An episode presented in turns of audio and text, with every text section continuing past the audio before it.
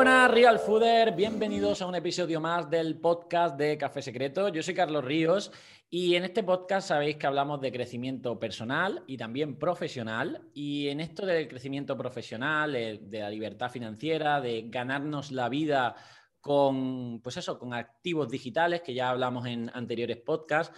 Eh, voy a hacer una serie de podcasts hablando pues, de diferentes técnicas de marketing digital porque son herramientas para precisamente ganarnos la vida de forma digital, ¿no? Y bueno, hoy voy a empezar con una de ellas, que es el SEO, el posicionamiento SEO, y para cada una de estas herramientas voy a traer pues a los mejores. Y hoy traigo al podcast al que dice ser humildemente el mejor SEO del mundo. Así que bueno, con todos ustedes os traigo a Romo Alfons. Hola Romu, ¿qué tal estás? ¿Qué tal, Carlos? ¿Cómo estás? ¿Cómo va todo? ¿Qué tal la vida? Muy bien, Romu. Eh, bueno, eh, para que la audiencia te conozca, ¿quién es Romu Alfons y a qué te dedicas? Esa pregunta es complicada ¿eh? y es la más habitual. Yo ahora mismo me defino, siempre me he definido como un emprendedor, pero estoy haciendo cosas bastante distintas que sinergizan entre ellas. Es decir, soy el fundador de Big SEO Agency, que es la agencia más influyente de SEO de España. Además, eh, fundador de Vixio Academy también, que es eh, una academia de formación sobre todo dirigida a, mercados digitales, todo lo que tenga que ver con marketing. Además de eso, tengo, tengo un canal de YouTube con 750.000 suscriptores en el que hablamos de marketing, SEO y posicionamiento. Y, además se me da muy bien hacer paellas. pues la paella es real food, es, comida real, así que eso a nuestra audiencia le, va. Eh, le encanta, ¿no?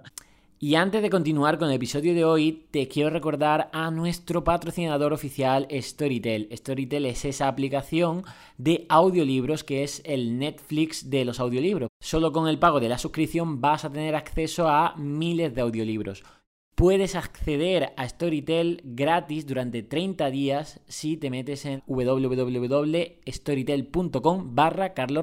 Ahí tendrás un acceso para registrarte a través de este link y acceder durante un periodo de prueba de 30 días a todos estos audiolibros. Eh, ¿Por qué dices que eres el mejor en SEO? Bueno, esto, es, largo de explicar. Primero, cuando estás en el mundo del marketing digital, esto me viene porque ah, yo eh, soy admirador de Dalí. Dalí, ya lo sabes, está cerca de donde, bueno, está, ¿no? Ahora ya no está, pero era una persona que, al ser catalán, pues me ha, influido bastante, ¿no? El tema de, Y yo vi cómo Dalí creció en su vida y Dalí era un gran marketer, tío. Dalí, además de un gran artista, era un marketer de la hostia. Y él hizo un libro que se llamaba Diario de un genio, que es él mismo a sí mismo se llama Soy un genio, soy un jodido genio, ¿no? Que el tío lo era. Del marketing también lo era. Y, vi una entrevista que le hicieron en Estados Unidos que le dijeron, pero a ver, tío, ¿de qué vas? O sea, ¿por qué? ¿Por ¿Cómo haces un libro diciéndote que eres un genio y es una autobiografía? dice, porque si no lo digo yo, ¿quién lo va a decir? ¿no? Y dije, este tío es listo, tío. Y de ahí como que aprendí, ¿no? El hecho de que, ostras, si tú realmente te crees bueno y te crees el mejor y que te crees capaz de ganar a los demás en lo que haces, ¿qué hay de malo en decirlo? ¿no?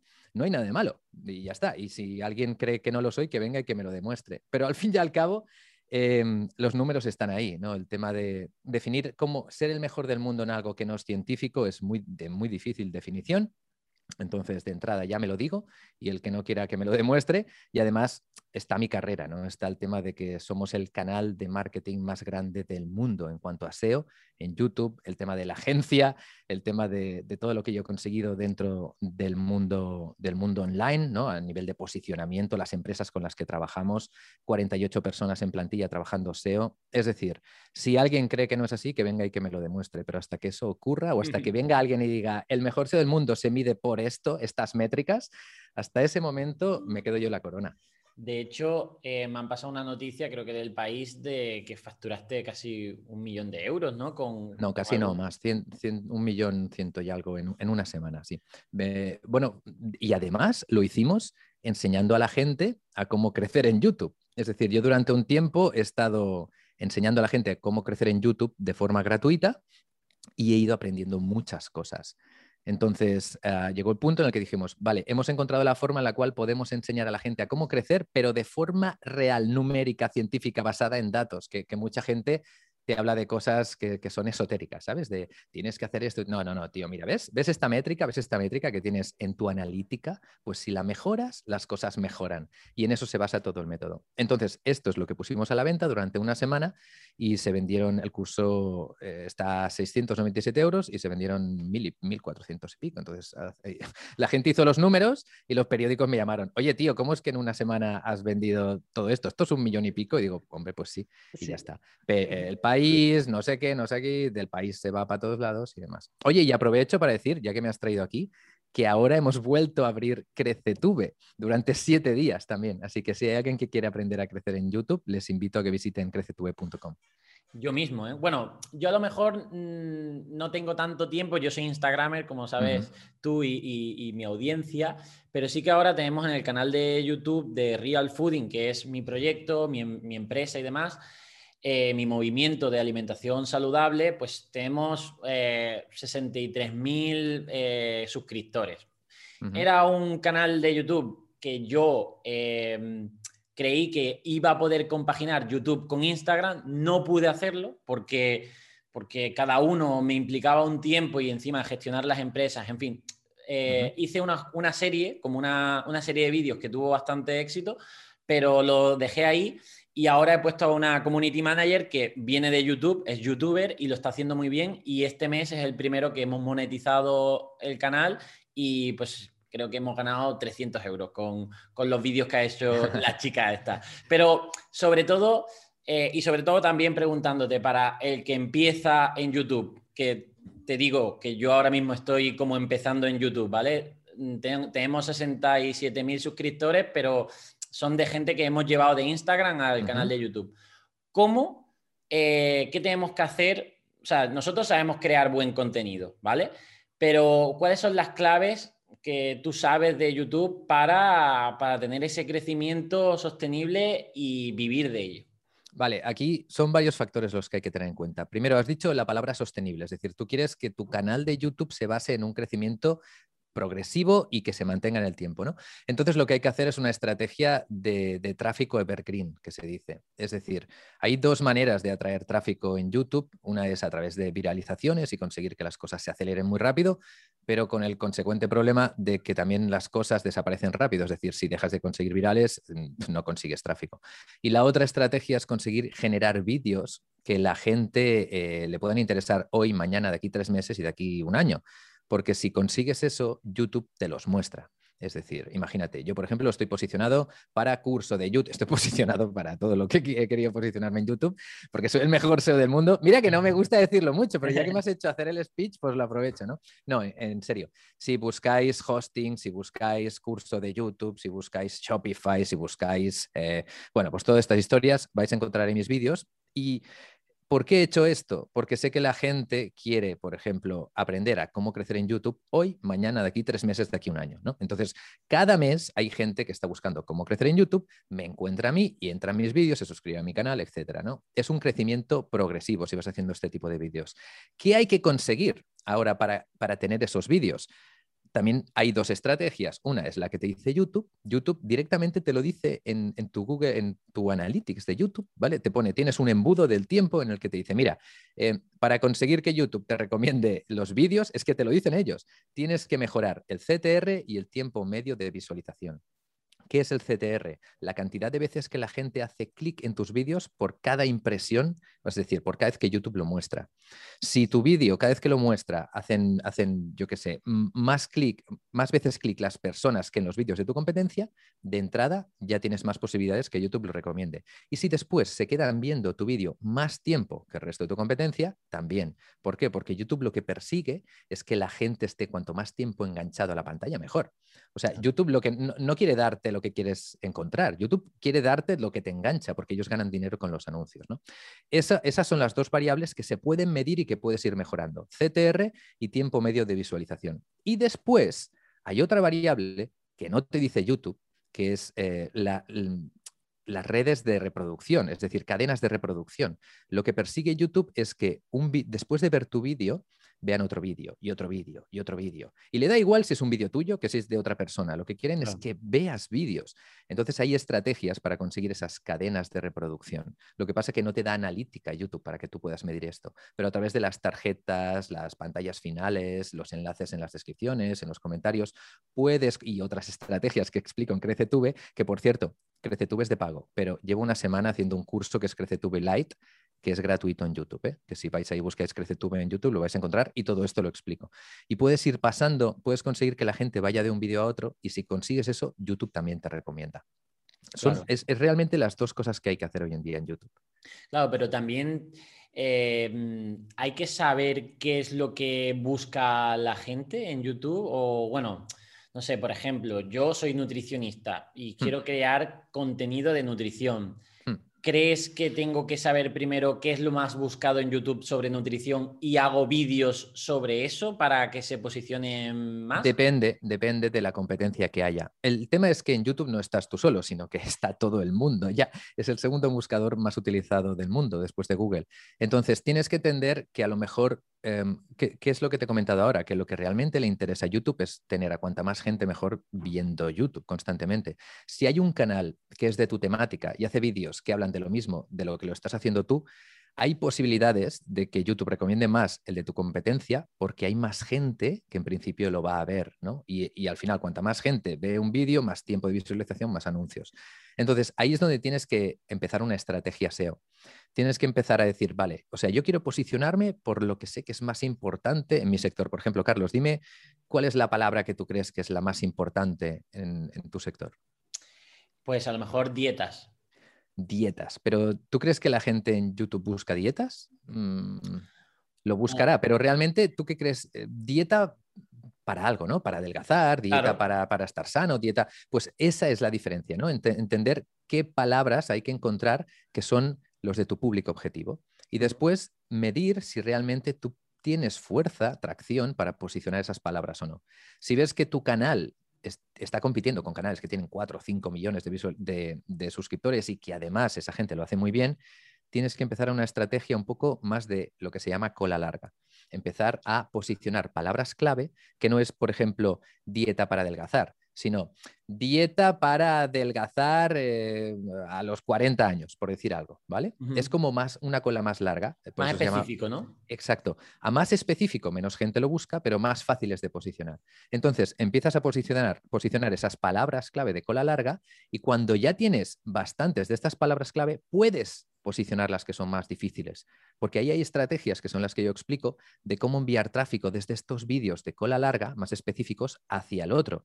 De esta forma, el otro ya tiene más tiempo de visualización, ¿no? Porque tienes otros vídeos que están captando gente y lo estás derivando hacia lo importante. Y a base de hacer esto, que hay muchas estrategias con listas de reproducción, con los SEO clips, historias de estas, eh, pues más temas de SEO, consigues con un canal que es más pequeño que otros canales grandes posicionarte para palabras clave difíciles. Hmm.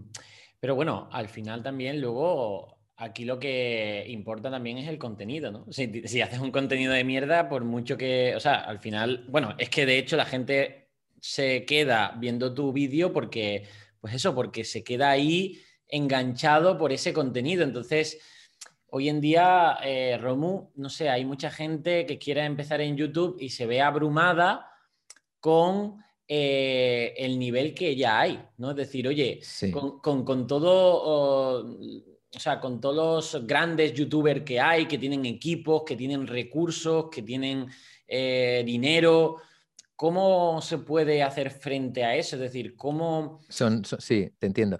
Son, varias cosas las que ocurren aquí. Eh, primera, que es el mejor momento de la historia para entrar en YouTube, justamente porque a YouTube ahora mismo el tema de cuántos suscriptores tienes es uno de los factores que menos le importa. De verdad, el factor que le importa es la cantidad de tiempo que la gente pasa pegado a la pantalla. Es por eso que ahora hay muchos youtubers que, son, que tienen millones de seguidores que se van de la plataforma que dicen es que YouTube ya no funciona. No, tío, lo que pasa es que YouTube ahora es una meritocracia que no veas. Tú puedes tener millones de seguidores, pero si tus millones de seguidores no se pegan a la pantalla, no le va a mostrar tu vídeo, le va a mostrar el vídeo que consigue que la gente se pegue a la pantalla, ¿no? Es por eso que muchos grandes youtubers tienen pocas visualizaciones y youtubers que están empezando consiguen muchas visualizaciones, ¿no? Porque entienden cómo funciona YouTube. Entonces, desgraciadamente, lo que has dicho es cierto, es decir, la calidad del contenido es importante, por supuesto, ¿vale?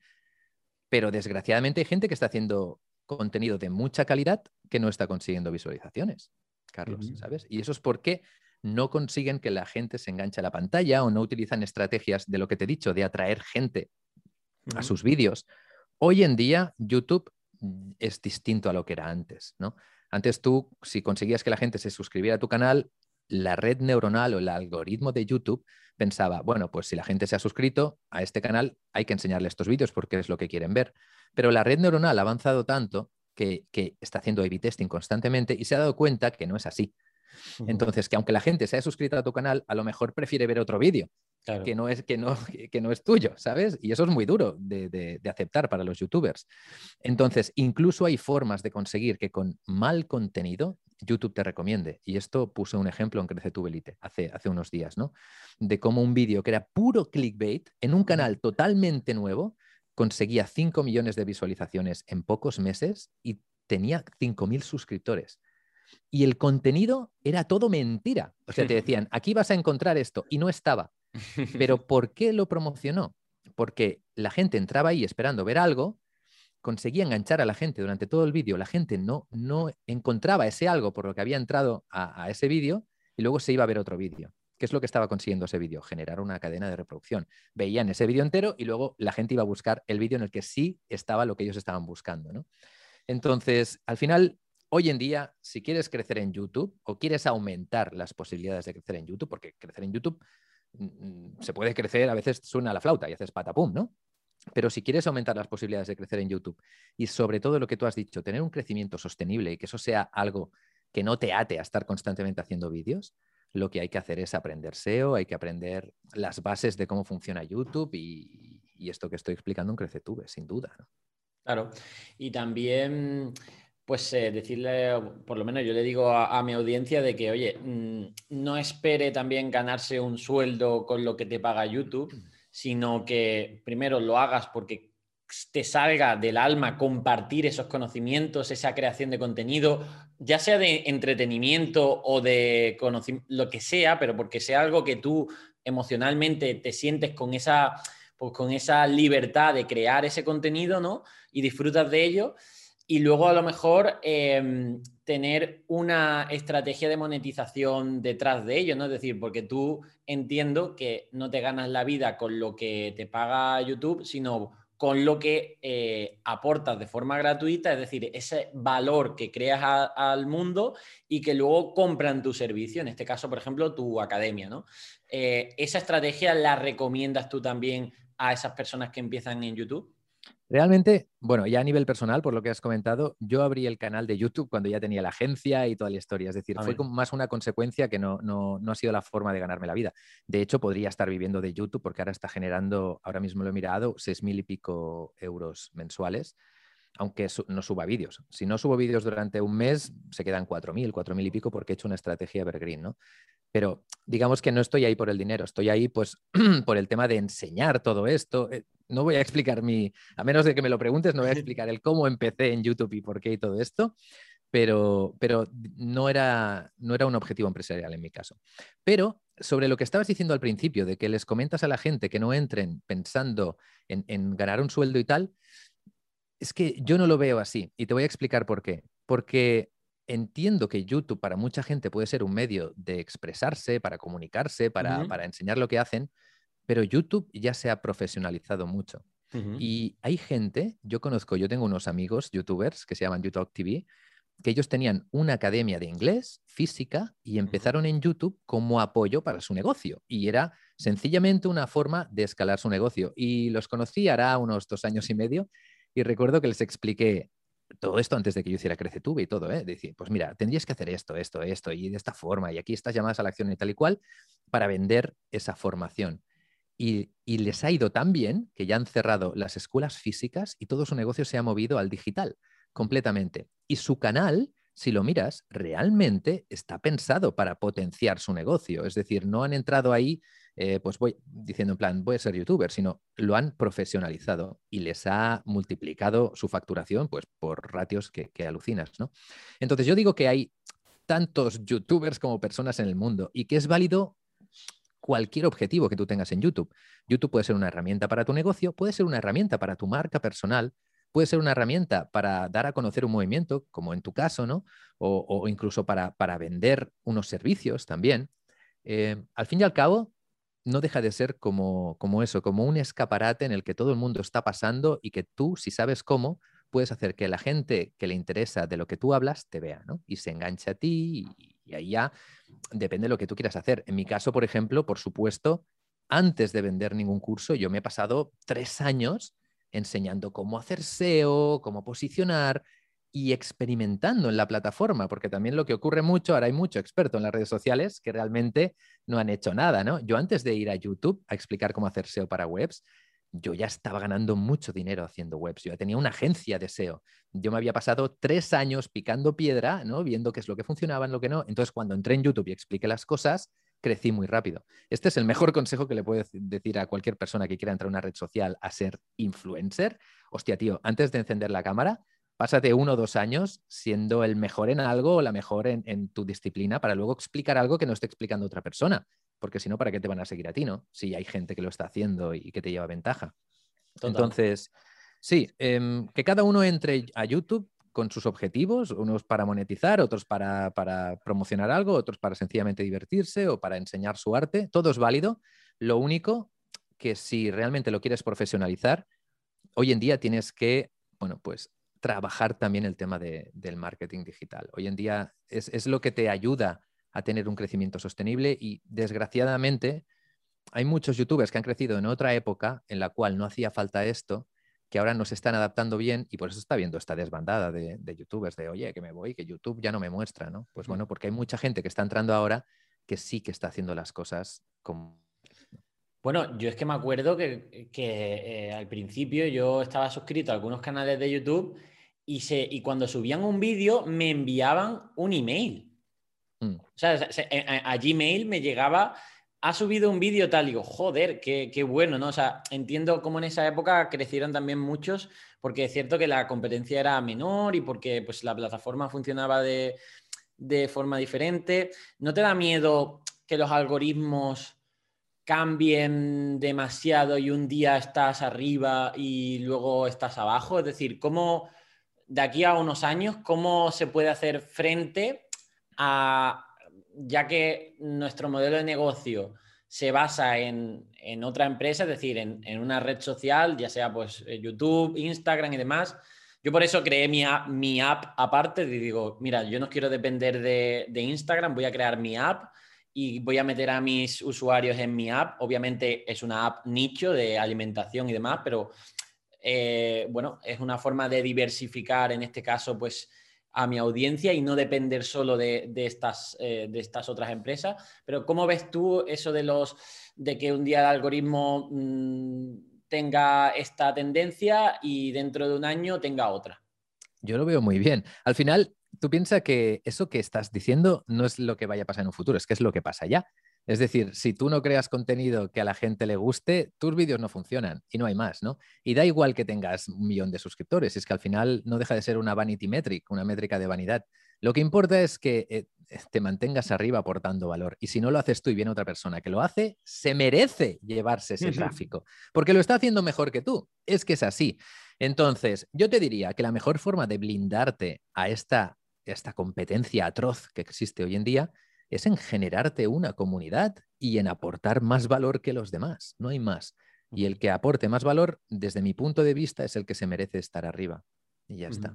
Entonces, es eso. Tú cuando te generas una comunidad, cuando tienes una marca eh, personal fuerte, da igual la plataforma, da igual la plataforma. O sea, yo ahora digo, pues me voy a mover a, yo que sé, a Twitch. Pues me llevo un montón de gente hacia Twitch, si realmente quisiera, ¿no? Empiezo a hacer una, una campaña en, YouTube de, oye, que estoy allí, que estoy allí, que estoy allí, y no me llevaré a los 750.000, pero a lo mejor empiezo ya directamente con 100.000. ¿Sabes lo que te quiero decir? Que, que no pierdo. Otra estrategia que creo que es importante y que siempre la digo y que la gente la debería hacer es que quédate los emails de la gente. Es muy importante porque te permite tener un contacto directo con tu gente sin depender de una plataforma externa.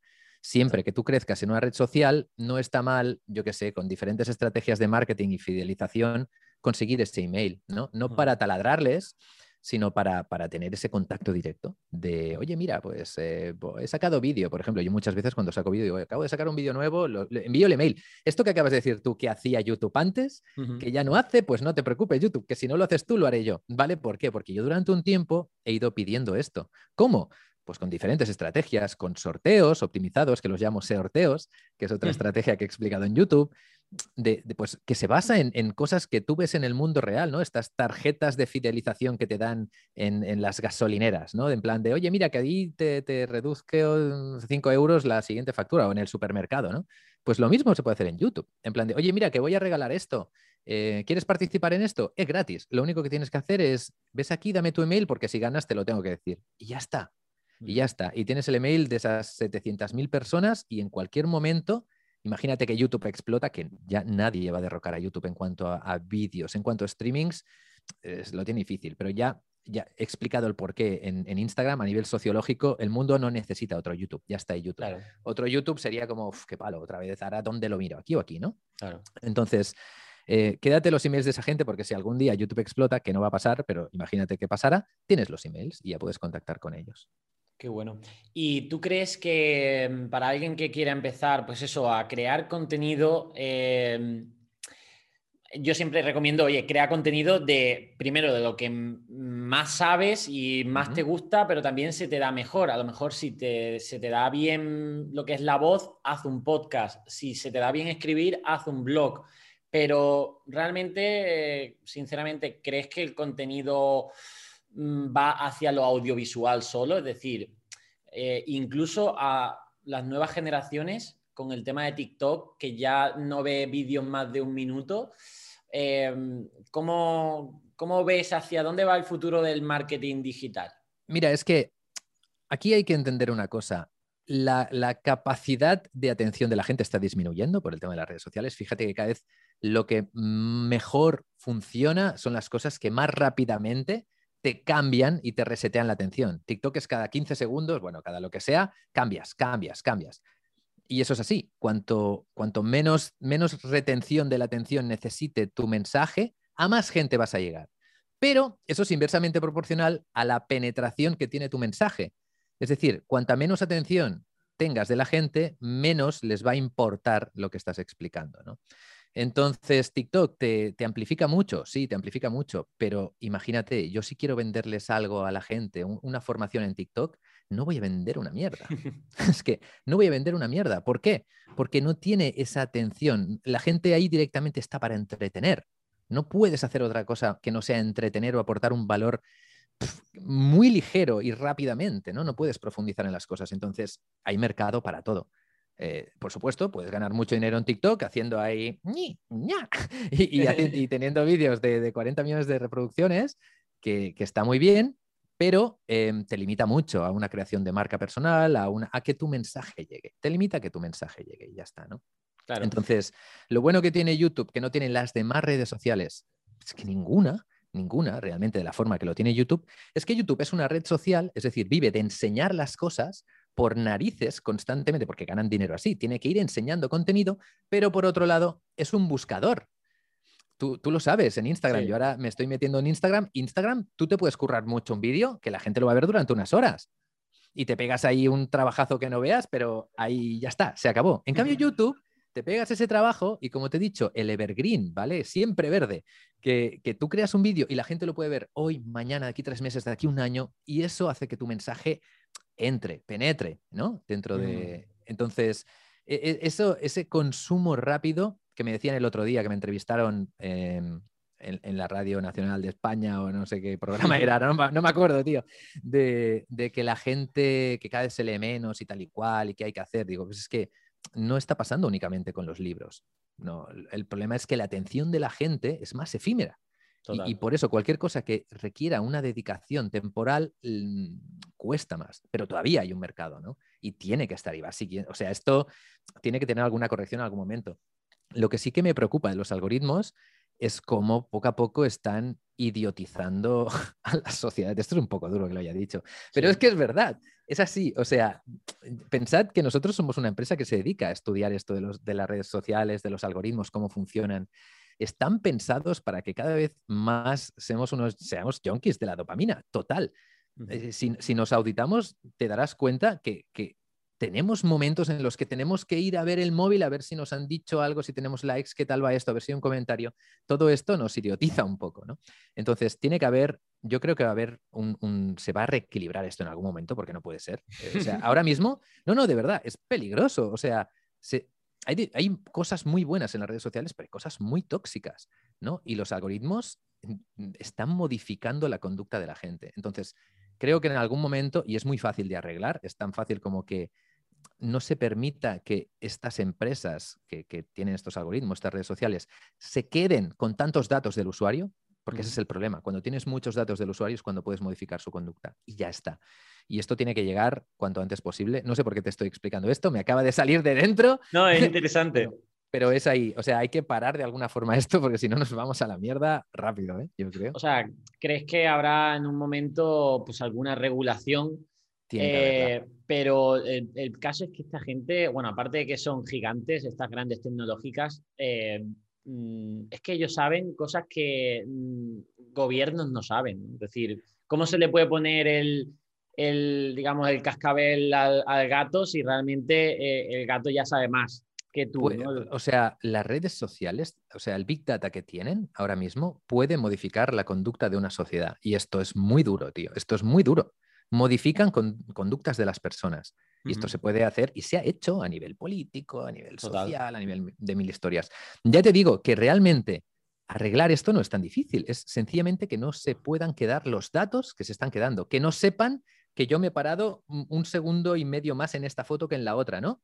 Claro. Que no se les permita, eh, por ejemplo, lo que se puede llegar a hacer con los anuncios es aberrante. Es decir, si yo tengo un curso de cómo, eh, yo qué sé, de cómo superar una relación amorosa, ¿no?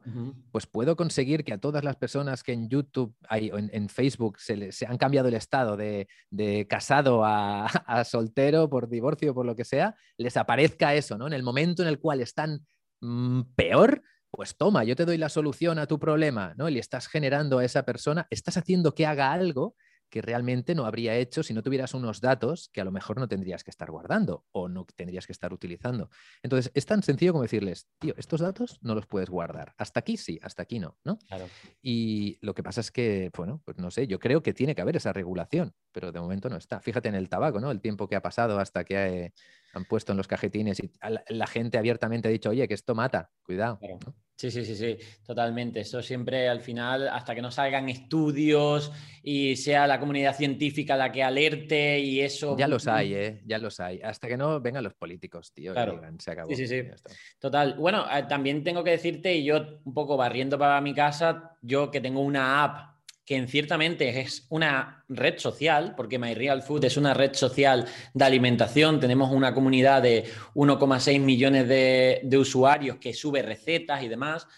Eh, me gustaría mm, dejar que la probaras para que me dijeras, oye, eh, esto me gusta esto, me gusta lo otro, porque nosotros cogemos datos de los usuarios, pero para mejorarle el contenido, es decir, para que si a ti te gustan estas recetas, nosotros te mostremos ese tipo de recetas, es decir, y al final es cierto que nuestro objetivo es que la gente se quede en nuestra app mucho tiempo y tenemos que volver la app más adictiva para que se quede más tiempo. Eso sí, nuestro fin por ahora es que cuanto más tiempo pasas en nuestra app, más saludable vas a estar. A diferencia de otras apps que cuanto más tiempo estés en TikTok, no, vas no tienes por qué estar más saludable. Entonces, creo que también eh, depende de la app, eh, pues eh, el problema no es la herramienta, es cómo utilices esta herramienta, porque ya te digo, mm, cuanto más tiempo pasa la gente en nuestra app, más aprende sobre alimentación, más ideas sobre recetas saludables tiene.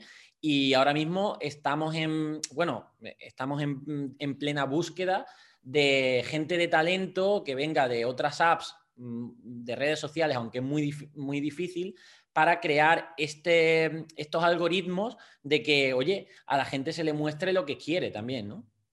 De hecho, por supuesto, se puede hacer un uso ético de las redes sociales y de esos datos, eso sin duda. El problema grande viene cuando tu modelo de negocio se nutre de que otros usen esos, esos datos que tú tienes. En tu caso, si tú, yo no conozco tu app, pero si se hace un, uso ético de los datos que tienes, no tiene por qué ser un problema. El tema es que no todo el mundo a lo mejor está haciendo ese uso que estás haciendo tú, ¿no? Y, eso es lo que creo que hay que regular. Pero sobre todo, el, tema peligroso está en cuando tú esos datos que estás recabando, por ejemplo, los pusieras a disposición de, cualquier persona que se quisiera, que quisiera utilizar esos datos. Y eso es exactamente lo que están haciendo Facebook, Instagram, YouTube, todas las grandes, ¿no? Permitir de, oye, mira, pues anúnciate aquí y yo tengo todos estos datos, haz anuncios. Cuanto mejor te funcionen los anuncios, eh, más vas a pagar, más voy a ganar yo, entonces me interesa tener cuantos más datos mejor. Ahí está la toxicidad. ¿Cómo hemos acabado hablando de esto, eh? pues sí, tío. Pues eh, bueno, ya para ir finalizando el podcast, muy interesante, yo creo que la gente le, va a encantar. Em, dinos así, por ejemplo, en mi caso concreto, de, tengo un canal de, YouTube que tiene, pues, va a llegar a los 70.000 suscriptores. ¿Crees que con la comunidad tan grande que tengo de, en Instagram, eh, redirigir a esta comunidad a los vídeos que haga, eh, que en principio tengo estimado eh, ir haciendo un vídeo a la semana, es decir, la, la, community va a hacer un vídeo a la semana. No sé si habría que darle una frecuencia mayor, si, si es contenido de calidad, ¿crees que cuanto más vídeos creas en YouTube es mejor? Es decir, en lugar de uno o dos. No, el tema sería un mal profe si te dijera lo que tienes que hacer sin analizar tus datos. o sea, lo primero que haría yo es ir a tu canal de YouTube, extraer toda la analítica que se puede, puedes sacar un Excel con toda la analítica en detalle y a partir de ahí yo encontraría los puntos fuertes y los puntos débiles de lo que tienes, porque lo que tienes en sí, lo que llevas plantado ya, em, te permite acelerar procesos. Por ejemplo, si tienes vídeos que en fase evergreen, no me quiero poner muy técnico, pero tienes vídeos que están consiguiendo atraer tráfico y, ya llevan tiempo publicados en YouTube, tú ese tráfico lo puedes aprovechar para generar más vídeos, porque al final YouTube te dice lo que a tu audiencia le gusta, ¿no? Pues podrías generar más vídeos que sabes que a tu audiencia le están gustando, lo que se llama crear verticales, ¿no? Encontrar esos puntos interesantes y profundizar más en ellos. Profundizando en ellos, creando una estrategia como la que te he dicho antes de Evergreen, que cada uno de los vídeos que hagas vaya sumando la semana que viene, el mes que viene y demás, ¿no? O sea, no es tanto hablar de las palabras clave que, más busca la gente, sino es entender ahora mismo qué señales te está dando YouTube para, para, ese crecimiento y aplicar mejoras incrementales. En eso se basa CreceTube, en detectar qué puntos numéricos son los que mm, te hacen crecer y aumentarlos. Y si los vas aumentando constantemente, vas creciendo, ¿no? Y a medida que vas avanzando en ese crecimiento, te aparecen nuevas oportunidades al cabo de un mes vuelves a analizar tus métricas y dices, ahí va, si es que hay vídeos que me están hablando de las nueces, por decir algo, ¿vale? Que está funcionando muy bien. Oye, vamos a hacer un par de vídeos más, pero en vez de las nueces, de los anacardos y de los no sé qué. Y voy a enviar tráfico desde las nueces a los anacardos, a ver qué ocurre. Anda, resulta que a la gente que le interesan los, las, eh, yo qué sé, las nueces, le interesan los anacardos. Oye, vamos a hacer una playlist sobre frutos secos aplicados a la dieta, yo qué sé, macrobiótica. Yo qué sé, no me estoy inventando cosas, ¿eh? Y a partir de ahí, pam, pam, pam. Y ahí es como creces. Así es como creces de forma inteligente y progresiva en YouTube. Después, eh, tú ya tienes un gran activo que es tu Instagram. Hay que hacer un trasvase de usuarios, sin duda, pero hay que hacerlo bien. No hay que intentar forzar a la gente, porque eso da palo, ¿no? Hay que ofrecerles algo que les guste, que sea lo suficientemente interesante como para que la gente que está muy a gusto en Instagram viendo las cosas que está viendo quiera ir al otro lugar, ¿no? No es, oye, he sacado un vídeo nuevo. O sea, no, es, decir, por cierto, si te interesa, yo qué sé, en Instagram, haces un vídeo corto de un vídeo que has hecho en YouTube y, les hablas, ¿no? De, haces, eh, eh, y si ves que se funciona, que ese, que ese short o lo que hayas hecho en Instagram de un minuto funciona, que vean que si quieren profundizar más, tienes un vídeo en YouTube profundizando sobre este tema. Y ya es de forma natural que a la gente que le ha gustado una cosa le das más de lo que le gusta, ¿no? Entonces, esa gente que va a ir a YouTube te va a modificar las estadísticas y luego tú volverás a analizar tus estadísticas y dirás, ostras, mira, de todo el tráfico que me ha venido desde Instagram, le gusta esto. Pues venga, otro vídeo sobre esto, ¿no? Y lo vuelves a subir a Instagram en short y más gente desde Instagram se te irá hacia YouTube. Y a partir de ahí, siempre con datos y con mejoras, tu canal va a hacer patapum, va a crecer. Claro, sí, además una sinergia entre redes, no hay ah, que si reutilizar contenidos y no, no, eh, eh, bueno, reutilizar inteligentemente si se pudiese adaptar, adaptar, el mismo contenido adaptarlo a los diferentes, exacto. Esto es lo que se llama cross-platform. Es una, es, una un conjunto de estrategias de los que hablamos en CreceTube también, ¿no? ¿Cómo puedes desde otros lugares hacer que tu canal de YouTube crezca? Y no es únicamente con redes sociales, con Google también. O sea, hemos creado un montón de estrategias en plan, Google cada vez más en sus resultados muestra vídeos.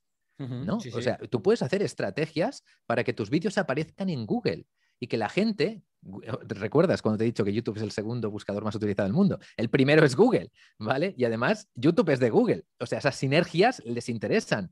Entonces tú puedes hacer estrategias de crear vídeos que además de, de que te traigan tráfico de YouTube, te traigan tráfico desde Google.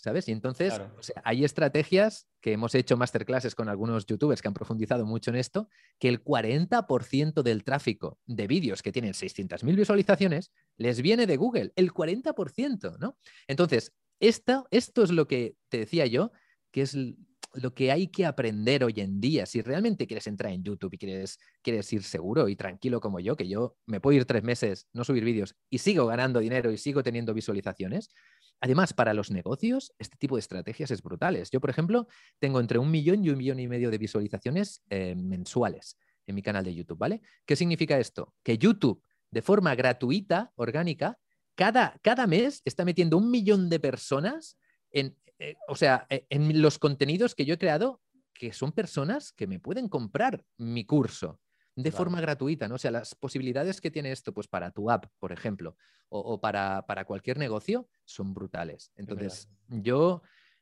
animo a la gente que realmente tiene un negocio que, o que quiere ampliar su marca personal o que, aprenda los entresijos de cómo conseguir que YouTube acelere todo, todo ese proceso de, de, marca personal, de ventas, de que hay muchísimos casos de éxito ya, de gente que lo ha conseguido, ¿no? Y que entiendan que hoy en día es un momento muy bueno para entrar en YouTube. Antes era imposible que una persona que entrara tuviera vídeos de, de 10.000, 15.000, 100.000 visualizaciones. Ahora es posible. pues eh, muy interesante, Romu. Eh, definitivamente compraré tu curso CreceTube para mí y para mi equipo porque al final, y siempre lo digo por este podcast, la formación que puedes adquirir con verdaderos expertos, pero expertos no porque tengan ningún título, porque tú no, o sea, porque lo has aprendido, por esa experiencia empírica, creo que es lo mejor. Así que, ¿dónde podemos encontrar CreceTube y qué, qué encontrarán la audiencia en, en, este, en este academia que, que es CreceTube? Vale, en, o sea, durante los próximos cinco días, no sé cuándo saldrá este podcast. Hoy, hoy saldrá. Ah, hoy mismo, hostia, qué bien. Pues durante los cinco siguientes días en crecetube.com lo pueden comprar directamente. Ahí ya, ya, te digo, va a estar abierto solo estos cinco días porque luego entra mucha gente y queremos centrarnos en esa gente realmente, porque si no sería una locura, ¿no? Entonces, cinco días para entrar en Crecetube. Igualmente, si ya, ya he dicho que es una formación de pago, si, hay gente que quiere formarse y que ahora mismo no está en disposición de eso, oye, que vayan a mi canal de YouTube, que busquen CreceTube y verán que hace una semana me he pasado una semana entera cada día haciendo lives de dos horas explicando las bases de lo que es CreceTube, ¿no? CreceTube Elite. En CreceTube Elite lo que hago es explicar el por qué ¿no? Y, cómo hacerlo. Y ya CreceTube en sí son las estrategias de, oye, mira, vente aquí. En CreceTube Elite te enseño a pescar, y en Crecetube nos vamos todos a pescar de la mano y ya está, esa es la diferencia, ¿no? Entonces que cada uno en el momento en el que esté elija lo que quiere y ya está, no hay más. Genial, Romu. Pues muchas gracias por, estar aquí brindándonos tanta información de valor y seguro que a la audiencia de, pues eso, incluso a muchos que eran un poco reacios de a lo mejor a entrar en YouTube, eh, porque dice, uy, esto está muy difícil y demás, si aprende estas claves, probablemente le vaya bien y es lo que dices tú, que sea un buen momento. Así que nada, eh, gracias de nuevo y a vosotros, Real Fooder, pues gracias por estar ahí. Ya sabéis que mm, podéis apoyar al canal haciendo las valoraciones en iTunes, pues comprando también el café secreto si queréis. Y nos vemos en los siguientes podcasts. Eh, hablando de otras estrategias de marketing digital con otros expertos en marketing digital, todo para que os vaya bien a nivel personal y a nivel profesional. Hasta entonces, nos vemos. Adiós.